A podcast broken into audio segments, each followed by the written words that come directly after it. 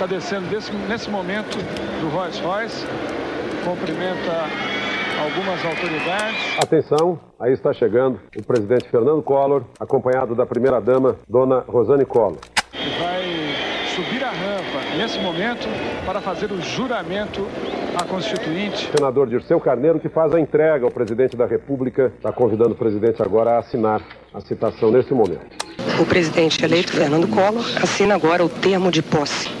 A partir desse momento, ele já é o novo presidente da República. A partir deste momento, Fernando Collor é presidente afastado e assume o vice-presidente da República, Itamar Franco.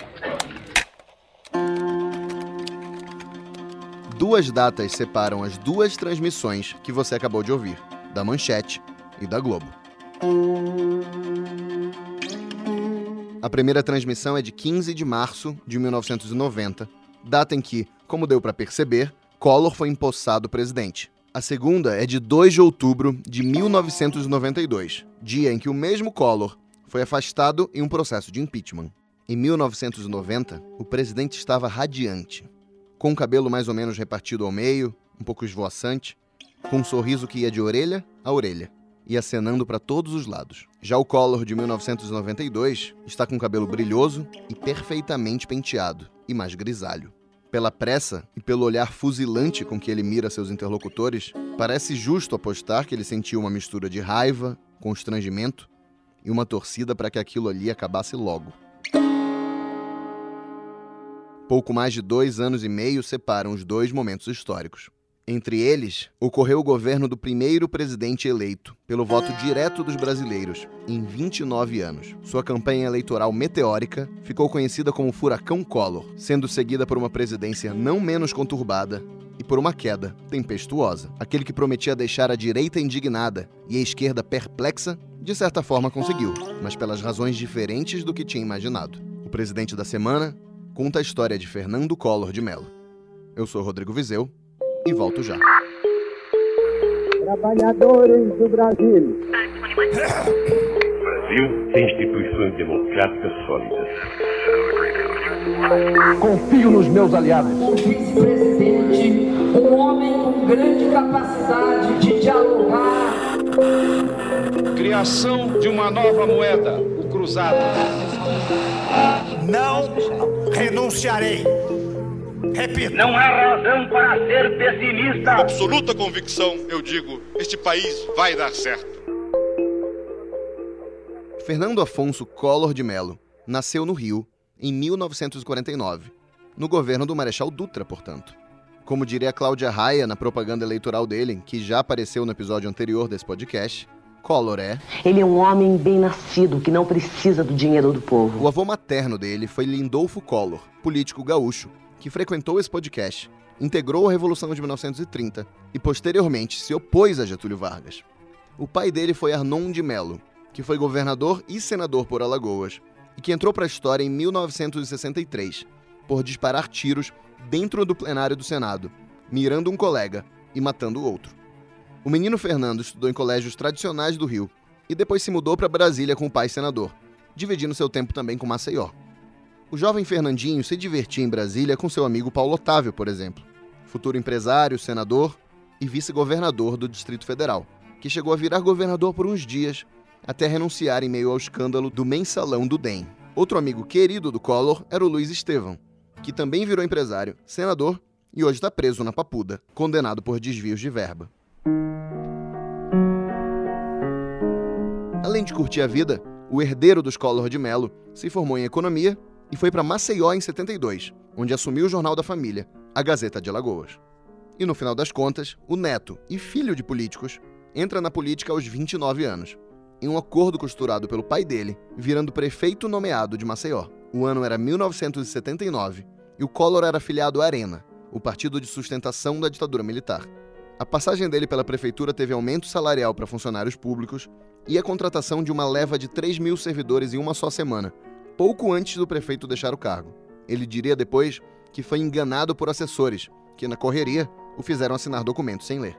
Bom, aí depois o Collor vira deputado federal, agora pelo PDS, o sucessor da Arena. A passagem dele pela Câmara não teve grandes momentos marcantes, mas vale mencionar que ele apoiou a emenda da Direta Já e que, com ela derrotada, E com a eleição indireta se tornando uma realidade, ele votou em Paulo Maluf, candidato do regime e que tinha sido padrinho do segundo casamento dele, já com a Rosane. Daí os ventos mudam, Tancredo ganha, morre, Sarney assume e o governo federal fica nas mãos do PMDB. Collor faz o quê? Migra para o PMDB. E ele entra na onda de governadores PMDBistas eleitos na esteira do sucesso do Plano Cruzado, em 86. E aí, com o Collor governador de Alagoas, a gente começa a ver uma parte fundamental do discurso que ele ia usar como candidato a presidente. Ele assume como a bandeira de combate aos salários exorbitantes de uma parte do funcionalismo público alagoano. Eram chamados marajás, uma referência àqueles nobres indianos. O Collor vira o caçador de marajás. E nessa caça, a gente vê outra característica do futuro presidente Collor. No governo alagoano, ele assume um estilo personalista, impetuoso, batendo de frente ou às vezes ignorando os poderes legislativo e judiciário. Ele tenta extinguir as vantagens salariais dos servidores, que chegam a conseguir vitórias no Supremo. Mesmo assim, o Collor se recusa a pagar e diz que não tem dinheiro. Quase acontece uma intervenção federal em Alagoas no meio dessa confusão. Além de bater de frente com os salários dos servidores, ele reduz a máquina do Estado por decreto, extingue secretarias e arranja briga com empresários do Estado. Enfim, é um auê tão grande que o Collor começa a chamar atenção fora de Alagoas, dá entrevista para a imprensa nacional e vai aos poucos se apresentando, por que não, como um candidato à sucessão do presidente Sarney.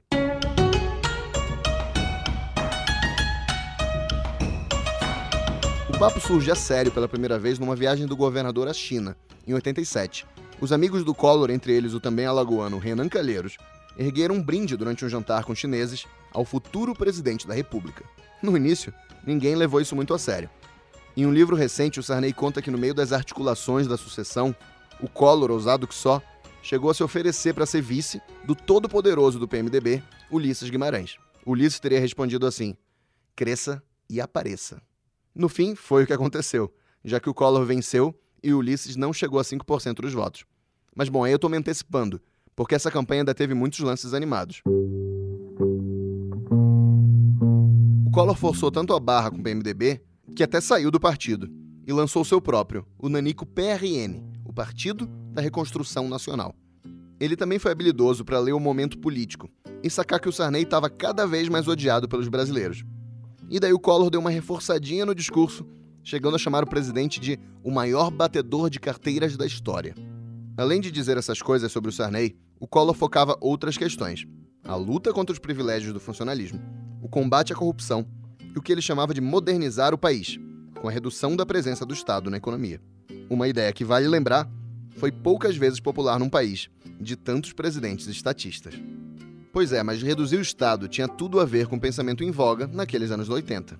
Para esse episódio, eu conversei com o sociólogo Brasílio Salum, professor da Universidade de São Paulo e autor do livro O Impeachment de Fernando Collor, Sociologia de uma Crise. É bom lembrar que naquele momento que o Collor surgiu, já havia no Brasil uma crítica bastante forte ao nacional desenvolvimentismo. Quando o plano cruzado fracassa lá no final de 86, as críticas liberais à condução do Estado no estilo nacional desenvolvimento se acentuam. Então, a, as disputas em torno de tipos de política econômica se tornam muito acesas. Né? Então você tem correntes que namoram com o neoliberalismo, que então era muito dominante na cena internacional. Né? É bom lembrar que estava na época do Reagan. Então, as manifestações simpáticas ao liberalismo e até ao neoliberalismo crescem no meio empresarial. E com esse e... discurso, o Collor se lança em campanha, com Itamar de vice, de olho no eleitorado mineiro. Ah, inclusive ele chegou a tentar botar o FHC como vice, mas não rolou. A parte financeira da campanha fica a cargo do Paulo César Farias, o PC Farias, que vai reaparecer mais pra frente nesse episódio. O Collor não era a primeira escolha do grande empresariado brasileiro. Tinha gente mais conhecida do que ele, como Ulisses do PMDB ou Mário Covas do PSDB. Mas os dois ou outras possibilidades do PFL ou de outros partidos não decolavam nas pesquisas e um espectro de esquerda amedrontava parte do país. Na verdade, um duplo espectro. Leonel Brizola, do PDT, e Lula. Dia 17. Não tenha medo de ser feliz. Collor surfou nessa onda, ganhando apoios no empresariado, na Rede Globo, em setores da classe média e por aí vai. Com um marketing poderoso, ele se mostrou como uma figura jovem, moderna, um salvador de uma pátria cansada de crise, inflação e dos políticos de sempre. Collor foi para o segundo turno com o Lula e reforçou sua artilharia com um discurso anti-PT. Ele mirava na ameaça comunista e no exemplo do colapso do bloco soviético. Não se trata de direita ou esquerda. Essa discussão está sendo enterrada sob os escombros do Muro de Berlim. A correta divisão que me separa do meu adversário é uma só. É uma ideia nova contra uma ideia velha. É uma visão moderna contra uma visão atrasada. É um futuro possível contra um passado já testado, por exemplo, na Polônia, na Hungria, na Alemanha Oriental e na Tchecoslováquia. Um passado que, como estamos vendo, fracassou. O Collor também buscava se diferenciar do Lula na questão do liberalismo econômico. O novo, minha gente, não é criar um Estado cada vez mais gigantesco e ineficiente, como fez a ditadura militar durante tantos anos.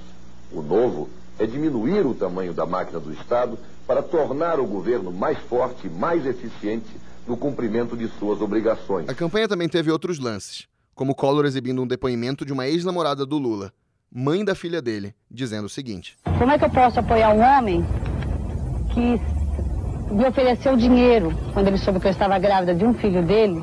Ele me ofereceu dinheiro para mim abortar.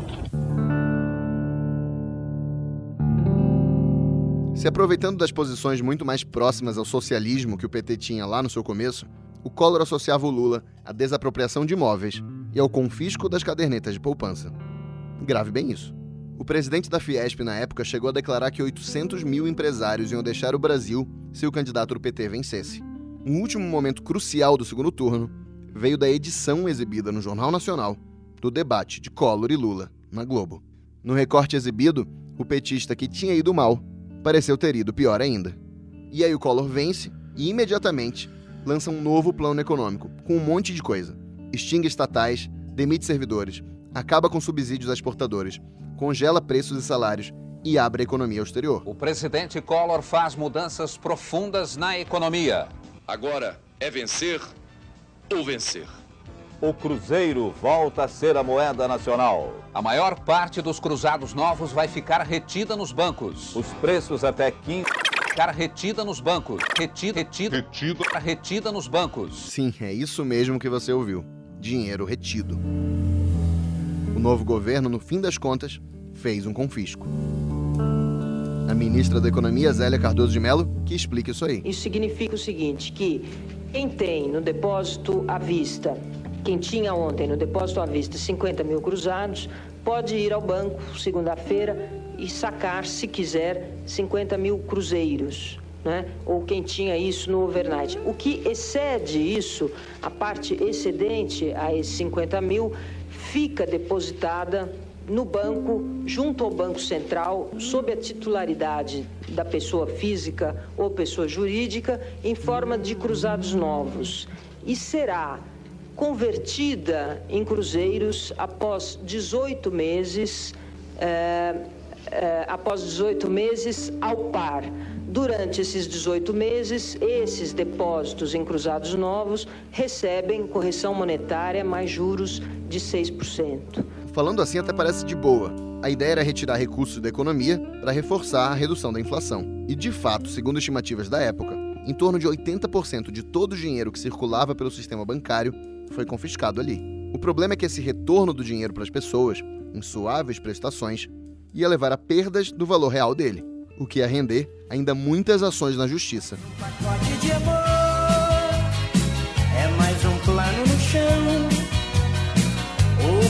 Você guardou veio alguém passou-lhe a mão, confiscou sua lembrança, congelou a sua história, transformando a esperança em medida provisória. Apesar de tesourar as poupanças e afetar os projetos pessoais das pessoas, o Plano Collor não destruiu logo de cara a imagem do governo recém-chegado ao poder. Explica isso, professor Salum. A grande maioria da população foi atingida negativamente pelo confisco. Claro que foi atingido ao contrário, como os preços de alguma maneira se estabilizaram, não por muito tempo, mas sofreram uma queda muito, muito significativa nos primeiros meses, então elas foram beneficiadas. Houve uma espécie de, como Bolívar no num certo momento chamou de ditadura romana, né? Quando você é, suspende praticamente qualquer oposição em função do caráter de extrema gravidade da crise que o país estava envolvido. Derrubar algum o ponto importante do plano Collor 1 significava, é, naquele momento, lançar o país numa crise maior do que estava. Houve uma espécie de suspensão provisória, pelo menos, da oposição. Ou... Como eu disse, o plano Collor não foi só o confisco. As medidas iniciais do novo governo incluíam abrir a economia e reduzir o tamanho do Estado. Sumiram do mapa, por exemplo, estatais como Portobras, Ciderbras e a Embrafilme. E aproveitando que na Argentina tinha o presidente Carlos Menem, que pensava meio parecido, foi criado o Mercosul, visando a redução de tarifas alfandegárias. Porque houve um, um programa de é, abertura comercial para o exterior. O Brasil era muito fechado em termos de tarifas e é, regras que impediam a importação de bens, né? Então, o processo de privatização foi desencadeado pelo Collor e depois conseguido pelo Itamar Franco e tal, pelo Fernando Henrique, né? Então, mas no governo Collor você teve a liberalização comercial é, durante esse período de quatro anos e privatizações que reduziram um pouco do peso né, do Estado sobre, digamos, a economia. Em 1982, eu tenho a impressão, o Brasil tinha mais de 500 empresas estatais.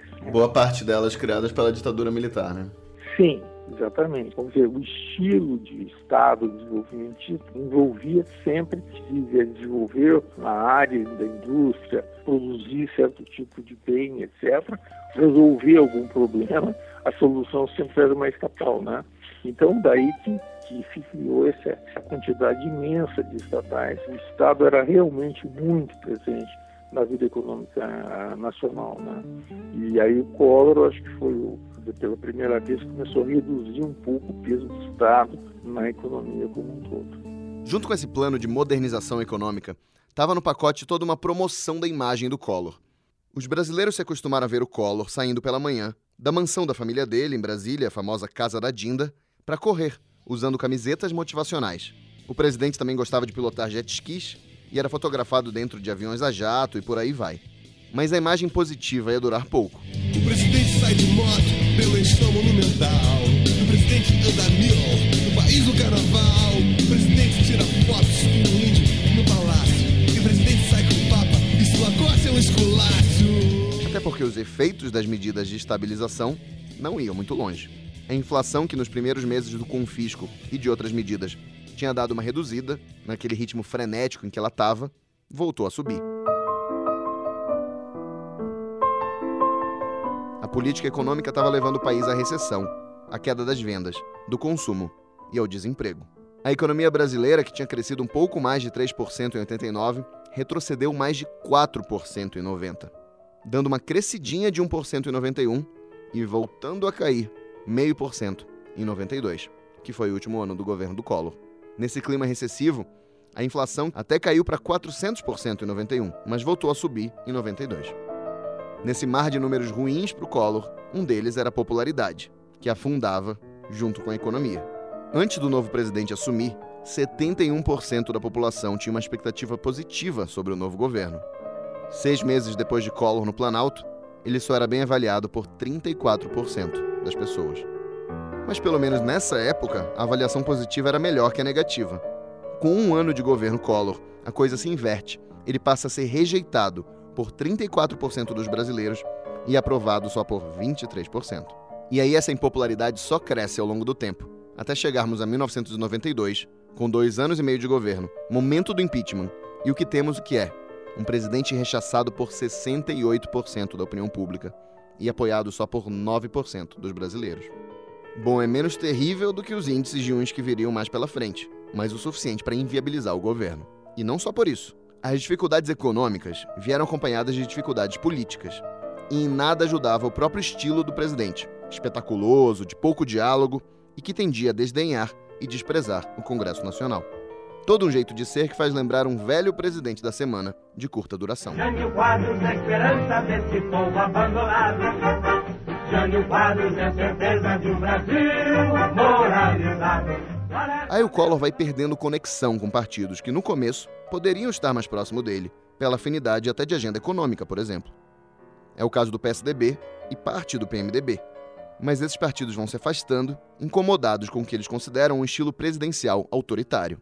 E com isso, ao longo do governo, PMDBistas e tucanos vão se juntando à opinião menor e mais ferrenha, por exemplo, do PT. Collor, ele é, é, tinha é, apoio empresarial e apoio da, da, dos conservadores no plano político e, em parte, da, da vamos dizer assim, da centros do, dos grupos de centro no que se referia à reforma econômica.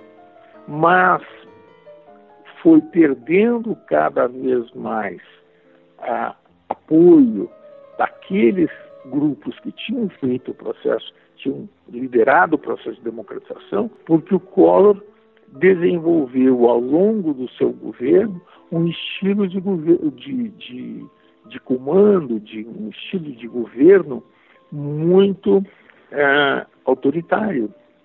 Ele usava de forma absolutamente, é, no primeiro ano, né, é, intensa, é, medidas provisórias, e medidas provisórias que hoje nós conhecemos de forma é, nós nos acostumamos com ela, mas elas, mas nós, nós, nós temos que nos dar conta de quando o Collor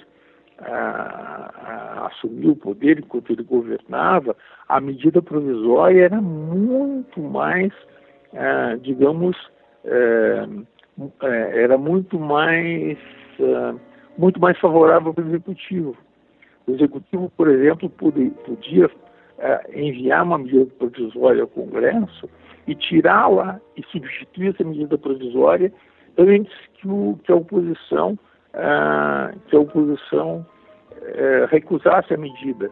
Esse grupo, PMDB, PSDB PT, foi aos poucos formando uma espécie de frente democratizante que contrariava sempre aquele padrão muito impositivo, embora legal, que desenvolvia o governo Collor. O Collor, ao mesmo tempo, embora contasse com a, com a votação dos partidos mais conservadores, ele nunca conseguiu, ele nunca é, tentou fazer, construir uma, uma espécie de coalizão de governo como a gente está acostumado hoje.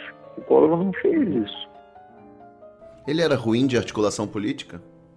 Não, não é que ele era ruim. Ele achava que quem controlava o executivo era ele, ele não tinha que compartilhar o executivo com o parlamento. o nosso estilo de governo é o que nós chamamos chama-se presidencialismo de coalizão, não é isso? O governante faz acordo com os partidos da sua base, de modo que os partidos apoiem a sua agenda, quer dizer, os seus os seus projetos de lei, as suas medidas provisórias, etc. E em troca disso, o governo cede a esses partidos parte das posições existentes no executivo. Ele troca apoio no Congresso por fatias do orçamento. Fatias do orçamento para os legisladores e, além disso, postos nos ministérios, nas secretarias de governo, para os partidos que lhe dão apoio. Então, mas o Collor não achava que o executivo não tinha que ficar distribuindo recursos para os partidos. Então ele negociava a legislação que ele pretendia, claro que envolvia sempre mecanismos de clientelismo também, mas não havia esse sistema, eh, digamos assim, que nós conhecemos como o presidencialismo de coalizão. Havia negociação, sim, mas não havia uma espécie de política global que negociava, eh, eh, digamos, o presidente com os partidos que lhe davam apoio. Não havia esse tipo de negociação. Aí, sem negociação, a vida do Collor vai ficando cada vez mais difícil no Congresso ao longo de 91, ano em que ele lança o Plano Collor II, em mais uma tentativa de organizar a economia. A questão é que os deputados e senadores vão rechaçando as iniciativas do governo, até chegar a um ponto em que o presidente já parece não ter iniciativa alguma. O governo Collor, ele, vamos dizer em 1991, ele já é, mostrou que não tinha muitas condições de dar direção ao, ao, ao processo político. O que ele disse foi: é, aprovem o plano Collor 2, né? aprovem esse plano, que eu vou respeitar o Congresso enquanto poder. O Collor tentou, nesse ano, lançar um plano muito ousado de liberalização. E esse plano ousado de liberalização envolvia um conjunto de medidas de reforma constitucional. Só que a, o Collor não tinha mais controle sobre o Congresso. É, em 91 ele não conseguia mais aprovar, é, aliás, ele tinha dificuldade até de aprovar medidas que exigiam maioria, maioria simples. O Congresso passava não apenas de rejeitar as medidas do Executivo, mas também a criar novos gastos para o governo. Quando o Collor entra em 92, ele já entra com sob a, a, vamos dizer assim, sob pressão, com, com menos capacidade de exercer o poder, porque o Congresso tira, tirou recursos dele, obrigou a ele a pagar uh, um reajuste muito alto para os aposentados e, ao mesmo tempo, restringiu, né, ou eh, tirou da agenda legislativa todos os projetos que o Collor tinha enviado de reforma constitucional e que, que visavam uh, liberalizar o país. No final de 91, o Collor já foi, uh, uh, já foi colocado numa situação muito difícil pela aliança ou pela frente de centro e de esquerda. E aí, só em 92, o presidente enfim cede à necessidade de jogar o jogo das alianças. Traz para perto de si o PFL e nomeia o ex-senador Jorge Bonhausen, articulador político do governo. O Collor também volta a tentar atrair o PSDB, inclusive recebe sinais simpáticos do senador FHC e do deputado José Serra. Mas o senador Mário Covas veta a aproximação, argumentando que o presidente não era um democrata. Mais para frente, em 92, para tentar recalchutar a imagem, o presidente cria o que se chamava de Ministério de Notáveis, com figuras menos próximas da política e muito respeitadas na sociedade. O problema é que aí nesse momento o Collor já está sob uma pressão enorme da opinião pública por outro fator que pairou sobre todo o governo dele: as suspeitas de irregularidades e de corrupção. Para ficar em alguns casos, já em 90, por exemplo, o presidente da Petrobras se demitiu, dizendo que estava recebendo pedidos de favores do PC Farias, o ex-tesoureiro de campanha do Collor, de quem eu já falei. Depois vieram as acusações de superfaturamento na LBA, a Legião Brasileira de Assistência, presidida pela primeira-dama Rosane Collor. Surgiram suspeitas também no Ministério da Saúde, no Trabalho, no Exército. Mas a bomba mesmo veio com as entrevistas do irmão do presidente, Pedro Collor, à revista Veja. Pedro acusava PC Farias de usar a amizade com o presidente para enriquecer. E o mais grave ainda, dizia que Fernando Collor era conivente com os crimes do amigo, que seria um testa de ferro do presidente da República.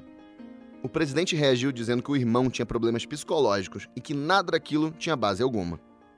No fim de maio de 92, a Polícia Federal abre investigação e o Congresso cria uma comissão parlamentar mista de inquérito, a CPMI, para investigar as acusações. A partir do momento em que o Pedro Collor é, faz a acusação de corrupção para o irmão e o PC Farias, etc., então ficou inevitável, praticamente, para a oposição, para o Congresso, aprovar uma CPMI. Só que eles, antes mesmo de aprovar a CPMI, o PMDB, é, o PSDB e o PT se juntaram em coalizão.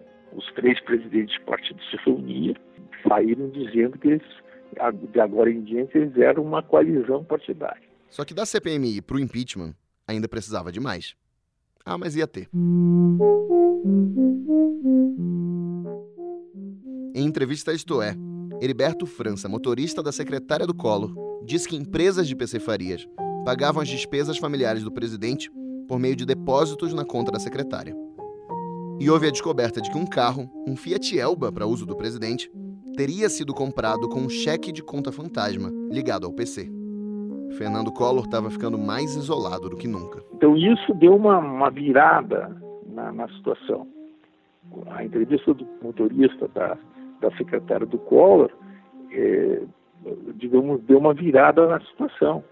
Houve é, já a imprensa mudou a, atitude, o Estadão e a Folha pediram a renúncia do presidente e por aí vai. Mas apesar de toda essa pressão, o presidente continuava com apoio entre empresários, entre políticos, inclusive do então governador do Rio, Leonel Brizola, do PDT, e ainda não tinha as ruas contra ele. O Collor dizia que só morto deixaria o Palácio do Planalto e gostava de botar a articulação do impeachment na conta do PT e da CUT, acusando o que ele chamava de sindicato do golpe e central única dos conspiradores. Ele dizia que aquilo era tudo uma encenação e que a oposição sabia que não teria os votos para aprovar o impeachment. O aniversário dele, de 92, completado no dia 12 de agosto, ganhou a seguinte homenagem, registrada pelo programa A Semana do Presidente, do SBT. Em seguida, dezenas de populares, admiradores e artistas foram levar seu abraço ao presidente ao lado da primeira-dama Rosane, dos cantores sertanejos Leonardo e Chitãozinho, entre outros, Collor apagou as velas do bolo oferecido pelo empresário brasiliense Bigberto Tartucci. Nós desejamos ao nosso presidente muitas felicidades e que Deus continue dando-lhe sensibilidade e sabedoria para continuar governando o nosso país. Tinha ainda apoio. Impeachment é uma coisa muito séria, precisa ter dois terços. Uma coisa é você ter maioria, outra coisa é você ter dois terços. O fato de haver uma CPMI, de haver investigação, não necessariamente produziu uma situação em que o Collor estava condenado ao impeachment. Não. Isso só vai acontecer em agosto. E a porteira do impeachment se abre para nunca mais fechar, depois de uma atitude do próprio presidente.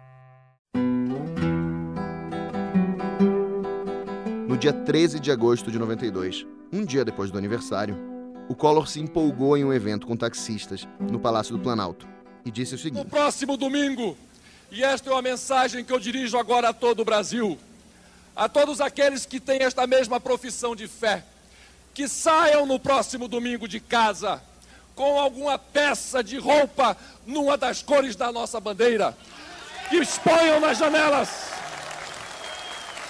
que exponham nas suas janelas toalhas, panos, o que tiver nas cores da nossa bandeira.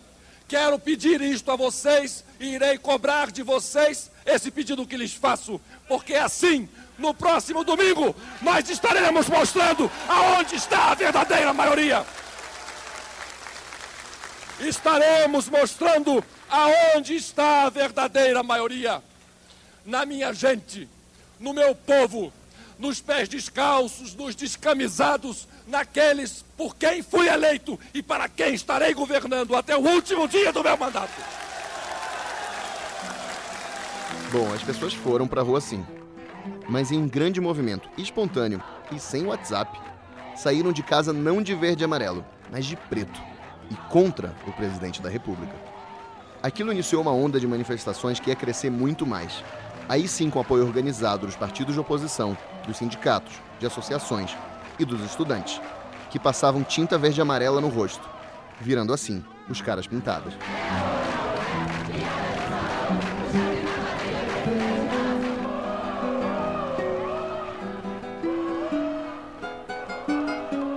O indignado presidente Collor virava piadas nas ruas e na boca do povo. Minha vez. Pois eu tô feliz, matei o presidente. Pois eu tô feliz. Minha vez. Pois eu tô feliz. Os protestos tinham os bonecões do Collor e do PC Farias, espécies de antepassados do Pichuleco. Tinha até gente fantasiada dentro de uma cela improvisada. Meu patrãozinho aqui, ó, na futura casa da Dinda, vai ser aqui a casa da Dinda. Paulinho César, de Farias e Fernandinho Collor de Melo. Como você pode ver, tem freezer. O presidente que sempre tinha atuado de forma imperial sob o princípio de que havia sido eleito pela maioria dos brasileiros e que assim podia muito, tinha mudado de estratégia e estava buscando apoio popular. E ele não conseguiu. Anos depois, ele comentaria: Foi uma atitude temerária. É o que a gente chama cutucar a onça com vara curta. E aí, quando no domingo as informações começaram a chegar que as pessoas estavam se vestindo de preto ao invés de verde e amarelo, aí eu disse, a presidência está perdida.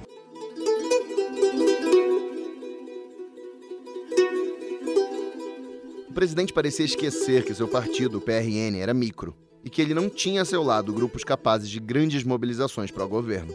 Contra Collor estavam as máquinas partidárias de centro e de esquerda, de PMDB, PSDB e PT, e também a UNE, a União Nacional dos Estudantes, então presidida pelo futuro senador Lindbergh Farias.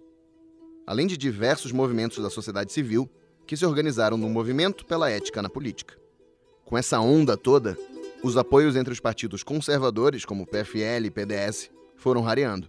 Governadores aliados, como Antônio Carlos Magalhães, foram se afastando. E até Paulo Maluf aderiu ao impeachment. Afinal, ele era candidato a prefeito de São Paulo. E aquele processo todo, no meio da campanha municipal de 92, deixava o timing péssimo para apoiar presidentes impopulares.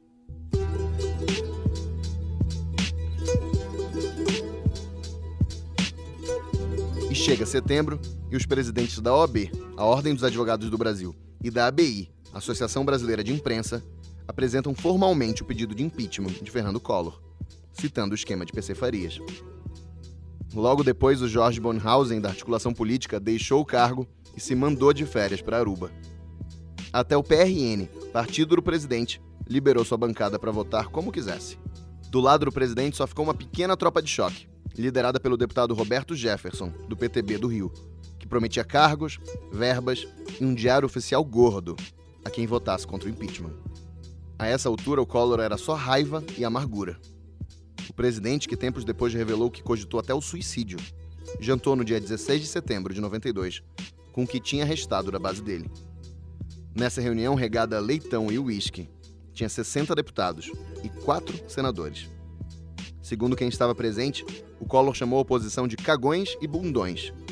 Chamou Ulisses Guimarães de senil e esclerosado disse que o presidente da Câmara, Ibsen Pinheiro, era canalha, escroque e golpista. E atacou a imprensa dizendo assim: Essa imprensa de merda! Esses cagalhões vão engolir pela boca e pelo outro buraco o que estão falando contra mim. Ulisses comentaria o episódio. Quando acaba a razão, começa o grito. É a insânia. Eu perguntei pro Brasílio Salum como é que foi esse processo em que o Collor conseguiu ficar tão abandonado politicamente. Tem um milhão e mil pessoas na rua pedindo um impeachment, pedindo a condenação do presidente e tal. As condições que ele tem de manter uma base são difíceis, né? Porque toda vez que você defende o presidente, você está se opondo contra o que aquela multidão está pedindo. Acontecia um outro processo, que é muito menos visível, de construção da alternativa. Não existe impeachment sem construção de alternativa. O Itamar é, reúne um grupo pequeno de gente né, que vai tentar articular o governo dele, porque você tem a pressão contrária ao presidente, porque os partidos que apoiavam o Collor não só viam que era como era difícil manter o apoio ao Collor, mas, além disso, eles estavam vendo que surgia uma luz no fim do túnel para eles, porque ia se montar um governo que não os recusaria, que não os é, deixaria de lado. Então, o, o, o Itamar consegue, quer dizer, através da um grupo de parlamentares do PMDB, do PSDB principalmente, né, que montam um esquema que vai assimilando gente que, em princípio, deveria estar defendendo o Collor.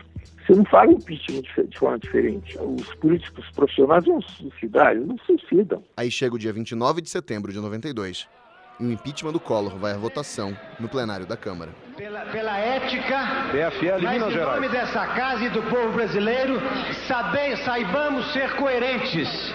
Meu voto pela dignidade, por aquilo que Minas Gerais representa, é sim. E... 336 votos.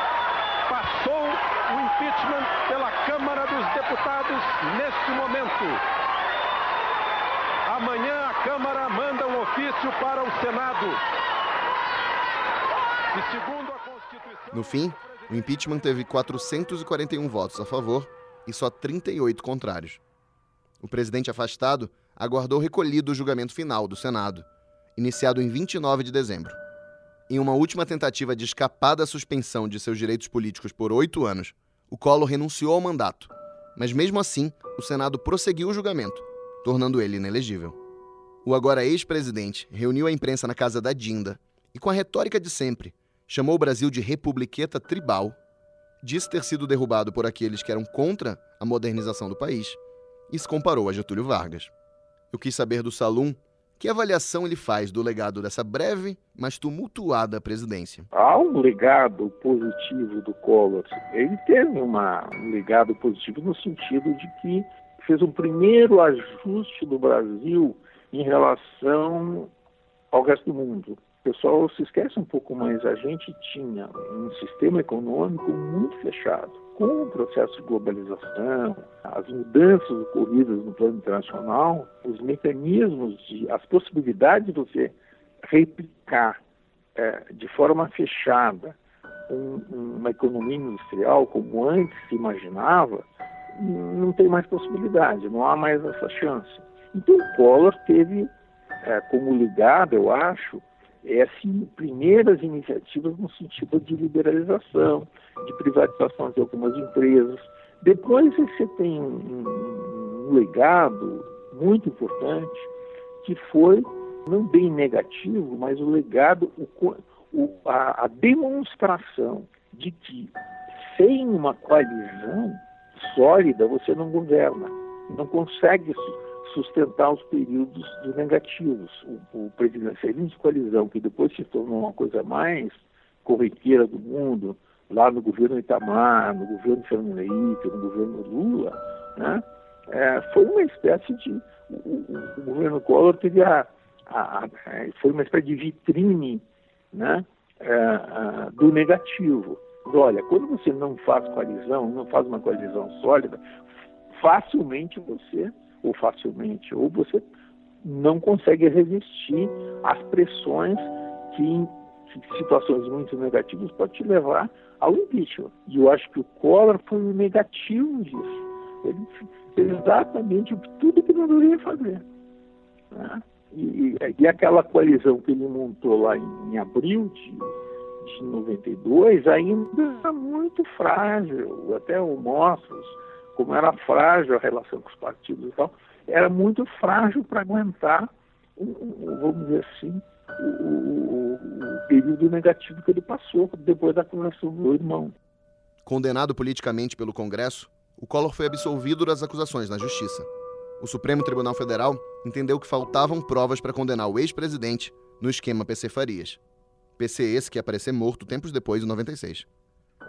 Ao longo dos anos 90, o Collor passa um tempo em Miami e em 2000 ele tenta voltar a disputar eleições, recorrendo sem sucesso da cassação de seus direitos políticos. São desses tempos algumas entrevistas em que um Collor, como sempre enérgico, rechaça as acusações contra ele. É outra fantasia, é um devaneio, é um sonho de uma noite de verão. Filhotinha, você está desinformada. Em 2006, depois que passou o prazo de suspensão dos direitos políticos, o Collor se elege senador por Alagoas cargo que ele ocupa até hoje. Ele se tornou aliado do governo do seu ex-rival Lula. E quando o impeachment volta à cena em 2016, dessa vez em um processo contra Dilma Rousseff, o ex-afastado vota a favor do afastamento da petista. A história me reservou este momento. Devo vivê-lo no estrito cumprimento de um dever. Em 2018, o Collor é réu na Lava Jato, sob a acusação de corrupção, lavagem de dinheiro e organização criminosa ele disse ser inocente. Nesse mesmo ano, o Collor chegou a se colocar como pré-candidato à presidência novamente, mas a candidatura dele não foi para frente. Daí o senador se lançou ao governo de Alagoas, disputa que ele já perdeu em 2002 e 2010. E de novo, Fernando Collor de Mello surpreendeu, renunciando à candidatura e reclamando de falta de apoio, diante de uma alta rejeição dos alagoanos ao nome dele.